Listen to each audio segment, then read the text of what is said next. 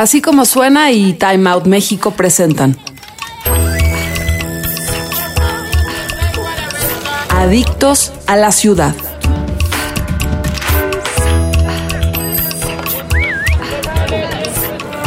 Hola, bienvenidos a Adictos a la Ciudad, el podcast de Time Out México en Así como suena. Yo soy Gil Camargo, editor de música, cine y TV. Y en el episodio de hoy vamos a hablar de uno de los temas que me gusta mucho, que es el anime.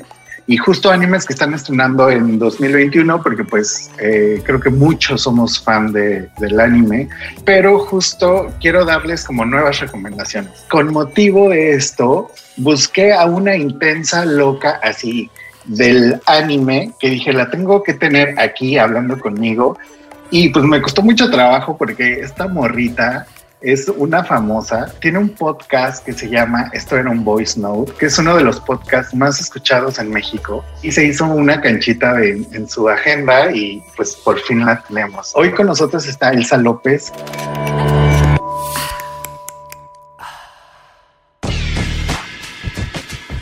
Hola Elsa, bienvenida. Hola, hola. ¿Cómo estás, Elsa? Muchas gracias por estar aquí y gracias por venir a compartirnos pues, toda tu sabiduría, porque se, sabe, se sabe que eres la intensa del anime. pues mira, es un título que he tratado como de eh, llenar orgullosamente, de, o sea, llenándome ahorita de todos los estrenos, porque la verdad es que hubo un momento en que pausé, o sea, era ya tanta mi intensidad con el anime que dije, no, ya a ver, voy a tranquilizarme un poco. Y no sé si fue la pandemia, la soledad o el fin del mundo, pero dije, no, otra vez regreso con todo al anime. Me he dedicado a ver eh, cosas que tenía ahí en lista de pendientes, estrenos que la verdad eh, tuvieron como bastante, bastante ruido en su momento y ahora con los estrenos del 2021, que de cierta manera no sé por qué siento que hay como este regreso especial del, o sea, del fandom. O sea, siento que otra vez la gente nos estamos poniendo muy intensos con el tema de manga y anime. Entonces creo que es un gran, gran momento para empezar a seguir series, ya sean nuevas o ya sean eh, que hayan, se hayan estrenado en años pasados, creo que es el momento perfecto como para volverte fan de todas estas historias. Pues nada, muchas gracias por esta invitación. Además, mucha gente siente como que, como que no conoce bien qué onda con el anime y lo relacionan con cosas muy negativas que creo que ya, ya están desapareciendo poco a poco. Además, mucha gente, o sea, un amigo me decía, ay, yo no veo anime, pero me hablaba de Dragon Ball y yo así de, eh, no sé cómo decírtelo. ¿Qué está sonando ahorita este año, qué estrenó este año, qué va a estrenar y animes eh, para recomendar que la gente tiene que ver sí o sí. Eh, Elsa, ¿cuál es tu primer propuesta o serie o anime? Cuéntanos de qué va. Eh, todo eso, por favor. Totalmente, pues mira, las series que decidí traer a para estas recomendaciones de este hermoso podcast al que me invitaste, eh, decidí que fueran de diversos géneros, es decir, si te gusta, no sé, algo como un poco más historia romántica, diagonal slice of life, si te gusta algo como más cómico, o si te gusta algo con más acción y violencia sin sentido, traigo esas recomendaciones. Entonces, la primera es un justamente un slice of life, diagonal romántico. Ahorita mismo está en emisión, eh, va a tener, creo que 13 o 15 episodios, no recuerdo muy bien. Es que el 13 es un número, ya sabes, medio mágico, por eso siempre lo tengo en cuenta, pero ahorita mismo se está transmitiendo y se llama Jorimilla, así se conoce, pero el nombre completo es Horisanto, ay, otra vez, Horisantu Miyamura Kun. Y este anime, debo decir que es como, o sea, si tuviera que describirlo, es como tomar una tacita de chai en una tarde lluviosa. O sea, de verdad es una historia. Ay, qué romántica se escucha. Te lo juro, es una historia de verdad muy amena. Es un eh, anime romántico escolar. Entonces estás viendo como la, el día a día de un grupo de alumnos y justamente es la historia de cómo Hori-san y Miyamura se conocen. Eh, es esta típica historia que tienes al chavito como medio excluido de toda la sociedad, como que nada más no, no se entiende con los demás. Aparte es un chico que obviamente cae como en estos clichés raros. O sea, ya sabes, como esta gente introvertida que piensan que es, eh, entre comillas, ¿no? La más lista del salón, la más aplicada, el ñoño, el que no se acerca a nadie. Pero pasan los episodios y se van dando cuenta que es un chico como muy rebelde, lleno de perforaciones, tatuajes, cero bueno en la escuela Y entonces, eh, cuando conoce a esta chica que al contrario, ella es como súper buena onda, eh, súper aplicada en la escuela, calificaciones perfectas, hay un momento en que se conocen y se dan cuenta poco a poco que van haciendo clic. O sea, esta no es como una historia de amor a primera vista exactamente, sino como de una relación que van haciendo poco a poco. Y lo que me gusta mucho de este anime es que, en primer lugar, creo que ella tiene un contenido muy moderno, o sea, tiene como ahí unas tonalidades de estos discursos que ahora nos gustan como de, o sea, si alguien le pregunta a alguien, ¿te gusta? Si un chico le pregunta a un chico si no, espérame, deja ordeno esta idea. O sea, si alguien le pregunta a un chico si le gusta un hombre, no está como esta onda escandalizada de, no, ¿cómo me va a gustar un chico que no sé qué? O sea, al contrario, son respuestas calmadas como, pues no, no, no, no, no, no me gustaría tanto andar con él. O sea, como que esta onda liviana que me gusta mucho del mundo de las relaciones.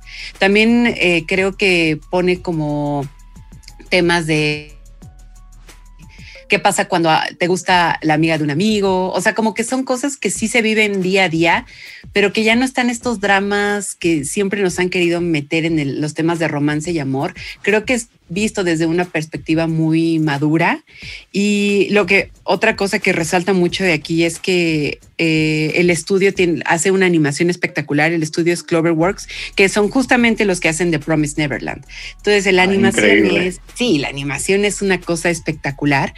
Y no sé, o sea, sigue la historia. Esta historia nació de un web manga hecho por Hiroki Adachi y la verdad es que es simplemente fenomenal. O sea, de verdad es una historia que si quieres ver algo tranquilo y muy, muy bonito, pero que sí tiene sus toquecitos de drama y de emoción, definitivamente Jorimilla es lo que deberías estar viendo. ¿Dónde, dónde la puede ver la gente? Está, eh, ¿En qué capítulo va? Digo, este podcast lo pueden escuchar en la siguiente semana o en un año. ¿Dónde lo pueden ver? Y pues ahorita en este tiempo real, eh, ¿cuántos capítulos llevan?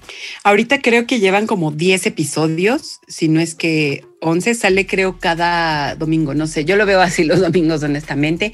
Y bueno, pues la verdad es que es una serie que tienen que buscar en su servidor de confianza, porque por el momento es una de estas series, una de esas joyas que todavía no está eh, no, tiene distribución oficial todavía, pero está teniendo tanto éxito, o sea, de verdad es una serie que ha resonado tanto con la audiencia que no dudaría que ya lo trajeran algunos de los servicios de streaming que, están ahorita. Entonces, eh, sí es una serie que, se tiene que buscar por decirlo de una manera elegante. Eh, yo les voy a recomendar una serie que justo acaba de estrenar en, en marzo, en Netflix, porque creo que a pesar de que muchos ya odian Netflix, eh, pues mucha gente tiene esta plataforma.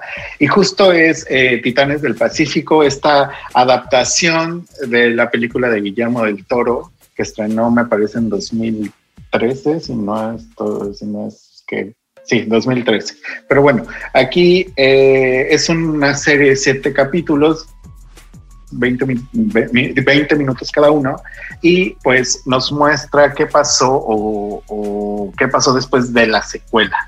Eh, porque como bien sabemos tenemos eh, Titanes del Pacífico 2 que nos siguen presentando estos Jaggers que manejan robots así medio mecha eh, y combaten a estos kaiju, estos demonios que salen de pues, del mar pero ahora está situado en Australia y justamente eh, pues toman Australia.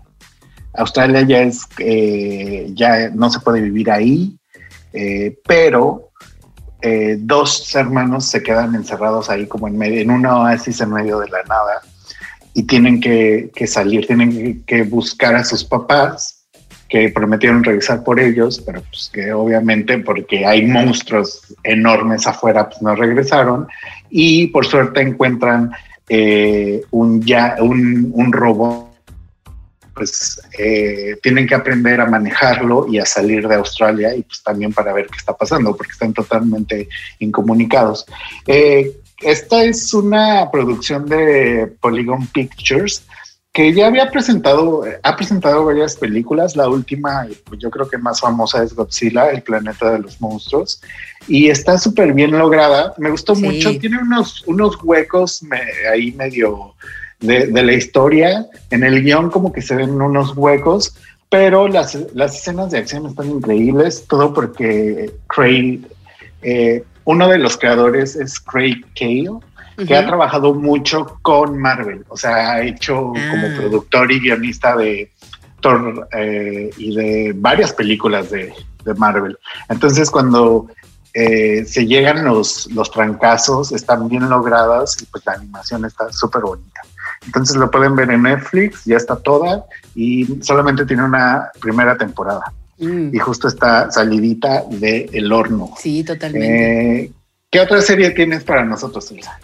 Totalmente. Mira, esta serie sí ya tiene totalmente confirmada la distribución en pues, nivel mundial, supongo, en Netflix justamente, que se llama The Way of the House Husband.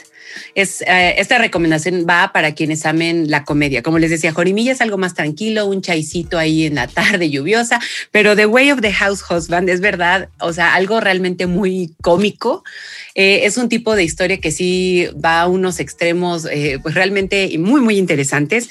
Está inspirado en el manga de Kousuke Ono, y la, la, trama principal es lo, lo, que a mí me atrae mucho de esta historia porque es justamente de un eh, jefe ex yakuza. Entonces tenemos a este personaje, pues ya sabes, súper imponente, todo tatuado, como que en sus ademanes suele ser muy violento, pero que ha decidido dejar eh, pues a los yakuza para convertirse en, en amo de casa.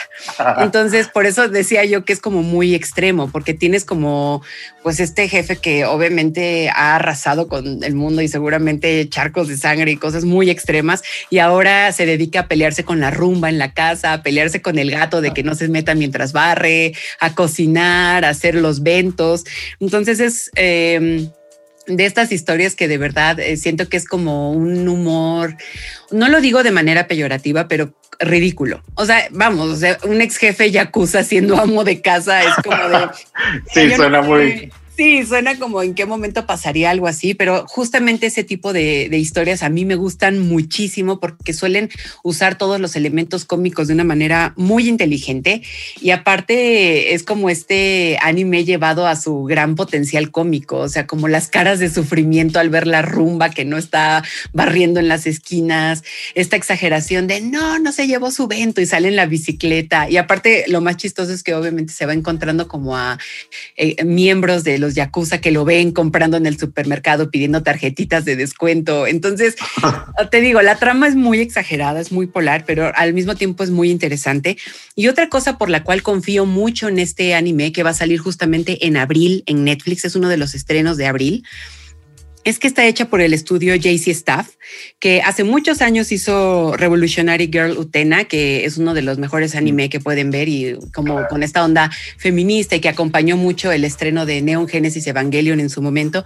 Sin embargo, este estudio eh, trabajó con Netflix en otra serie que se llama Backstreet Girls, que Gil, no me dejarás mentir, te la he recomendado mucho porque también es de este... Bastante. Es de este humor extremo porque también tiene que ver con yakuzas, que son tres yakuza que no no, cumplen bien su trabajo. Entonces el jefe, en lugar de mandarlos matar, eh, los manda a Tailandia para hacerles un cambio de sexo y convertirlas en pop idols.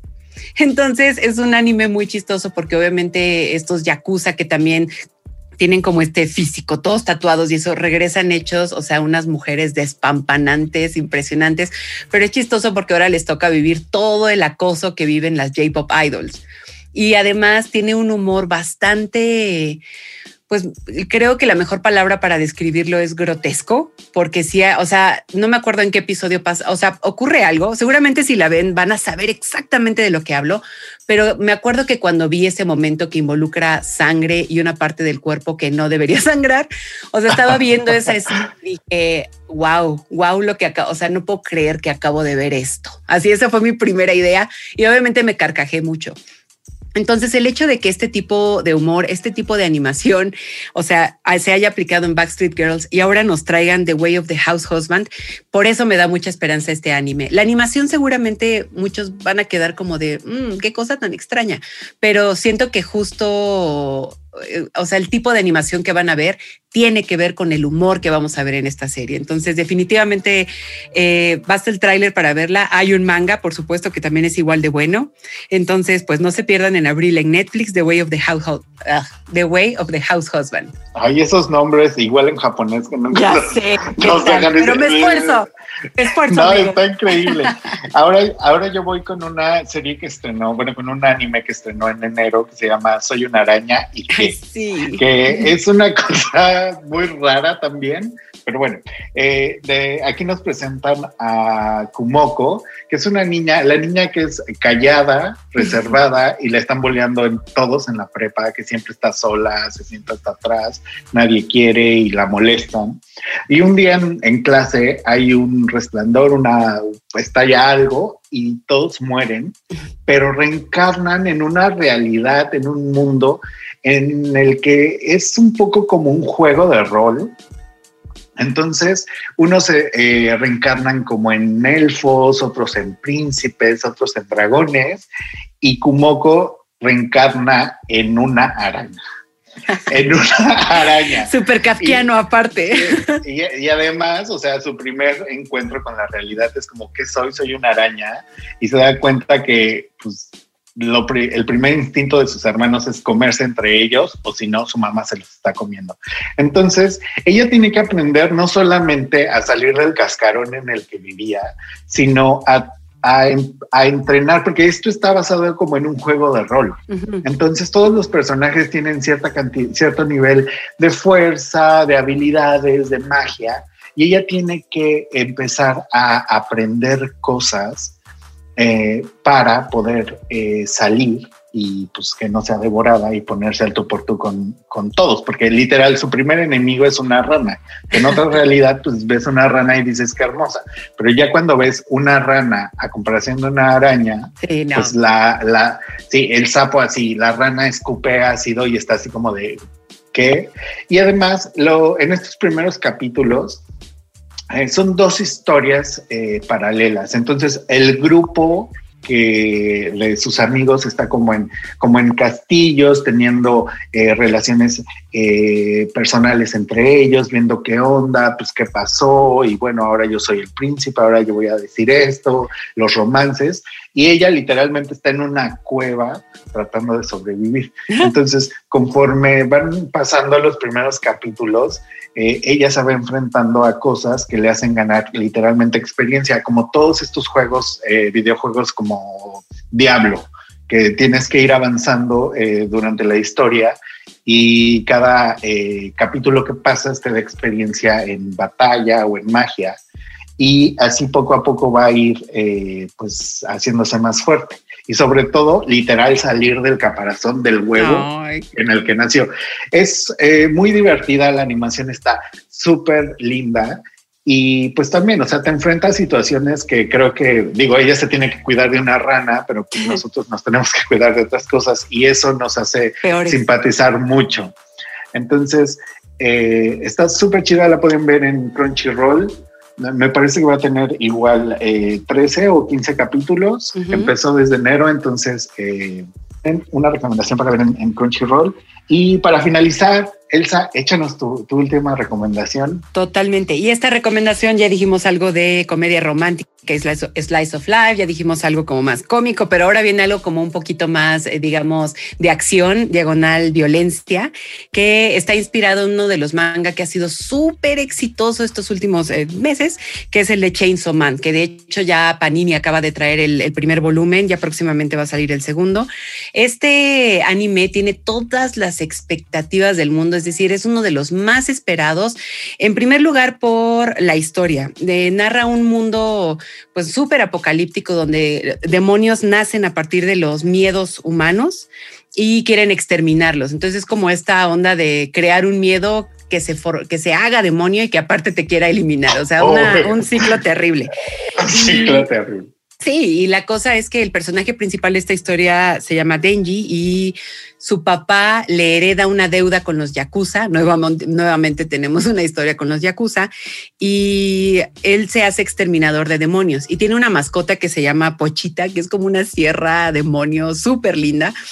Y la cosa es que, bueno, para no dar tanto spoiler, eh, Denji al final está a dos de la muerte y todo esto, y se fusiona con Pochita, entonces justamente de ahí sale Chainsaw Man. No les platicaré más porque creo que la historia es muy, muy buena, pero lo que quiero resaltar de aquí es que si bien la historia es impecable, la animación es de verdad por lo que van a tener que ver este anime. Tiene muchísimo, o sea, todo el mundo está esperando que Estudio Mapa ah, sea, sea, esta la joya de su corona. Y no lo dudo, porque justamente Estudio Mapa son reconocidos por haber hecho animes súper famosos y populares por esta gran combinación de narrativa y animación, que son Banana Fish, que la pueden ver en Amazon Prime Video, que es espectacular, especialmente si quieren llorar. Eh, también son autores de esta obra que se llama Jujutsu Kaisen, que es como el anime que también deben ya estar viendo y que también está disponible en Crunchyroll o Yuri on Ice, también disponible en Crunchyroll, que son animes que son impecables en su historia, pero la animación, amigos, es de verdad algo impresionante, hecho con lo mejor de los detalles.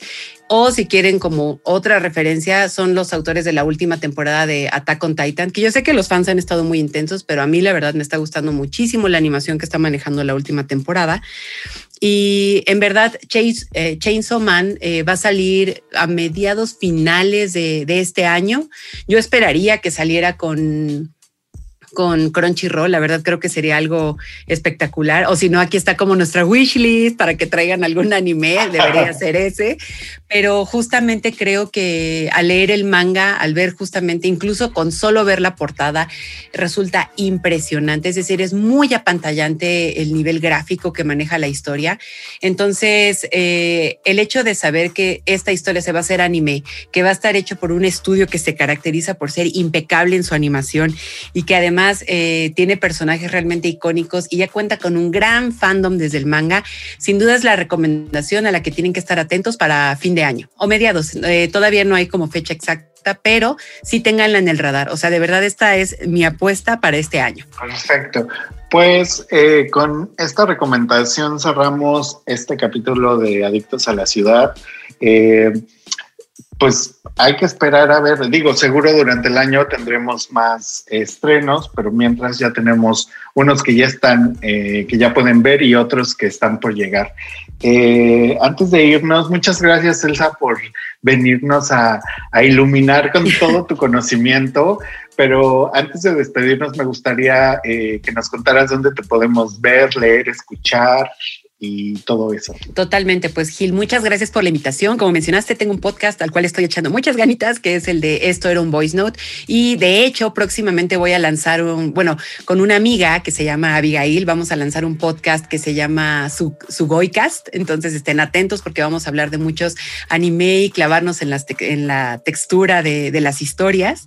Eh, tengo un sitio que se llama porcionesindividuales.com donde escribo pues de muchas cosas personales, pero con toques filosóficos y cosas así. Estudié filosofía, entonces pues mi trabajo es clavarme en la textura y sufrir.